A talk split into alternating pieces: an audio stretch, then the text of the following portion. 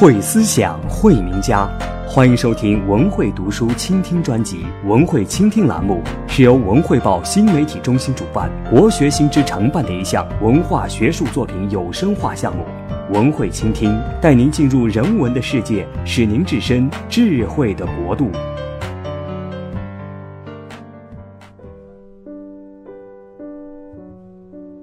装不满一朵花，毛尖。上周末。江苏译林出版社在上海为格非新书出版做了一个活动，我和石建峰应邀当了嘉宾，对谈题目是“相遇在文学的黄金时代”。这个黄金时代在议题的设置中是指八十年代，不过因为八十年代如今多少有些被神化，所以在谈话中。我们也讲了几句当年不消与人说的痛苦和荒诞。格非后来总结说，黄金时代其实是文学的不正常时代。这样，活动结束，格非去签售，一个老先生拦住我，特别执着地追问：“你用一句话给我概括下，八十年代到底是个啥？到底是个啥？”我说：“大爷，您让我喝口水。”一边心里嘀咕：“八十年代，如果可以让我一句话给概括，那就不是黄金时代。”但是大爷的样子那么诚恳，让我想起自己的父母。我支吾不过去，说了句：“八十年代是个经得起浪费的年代。”大爷不是那么满意我的回答，但被他家人拉走了。回来的路上。我还想着大爷的问题，忽然想起费明的一句诗，觉得用来概括那个黄金时代似乎算合适。不管天下几大的雨，装不满一朵花。八十年代，诗人如雨，舞会不断。自己学校的舞会结束了，复旦来的朋友说，去我们学校，我们那儿有通宵场。于是。七八个人就一起去走，等半天公交车没有来，有人提议走着去，就拔腿走。还没走两站路，有人鞋跟坏了，就把另外一只鞋跟也敲下来。但是这样不好跳舞了，索性改道去外滩看黄浦江。走过苏州河，说：“就这里吧，这里有玫瑰花，就在这里跳舞吧。”看着脏兮兮的苏州河从桥下流过，我们一起背诵阿波利奈尔的《密拉波桥》，让黑夜降临，让钟声吟诵，时光消逝了，我没有移动。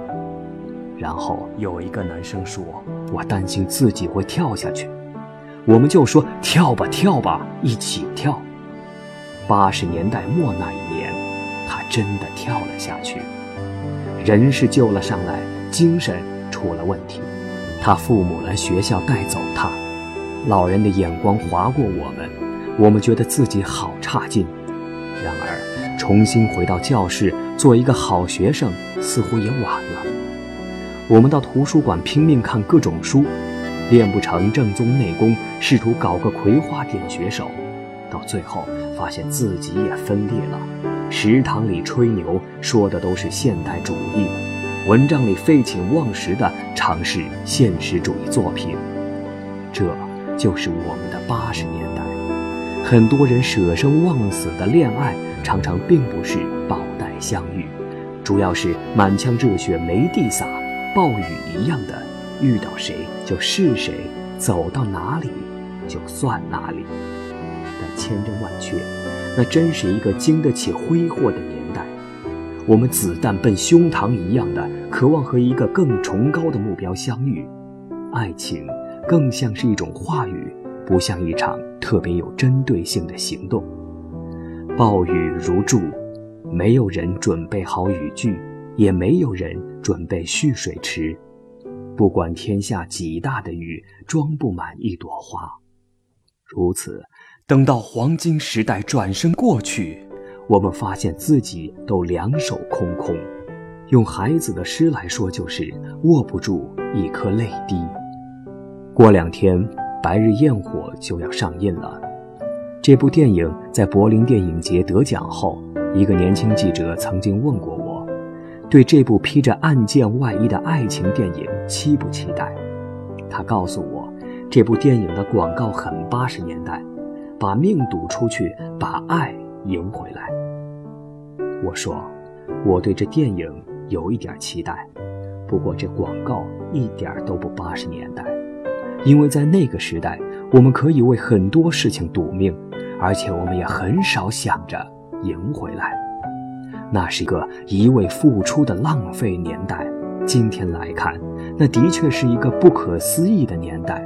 虽然这个不可思议也包含了无数问题。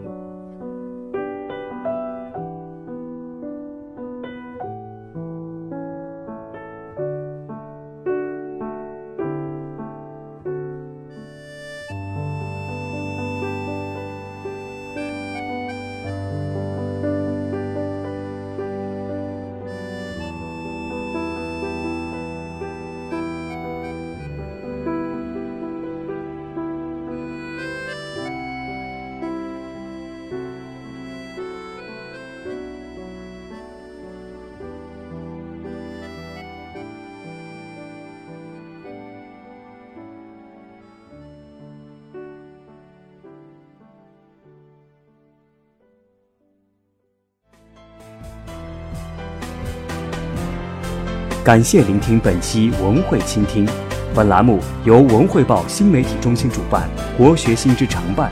欢迎您关注文汇读书网站 whds 点 whb 点 cn 以及文汇读书的官方微博、微信，我们将向您推送更多引人入胜的大家名篇。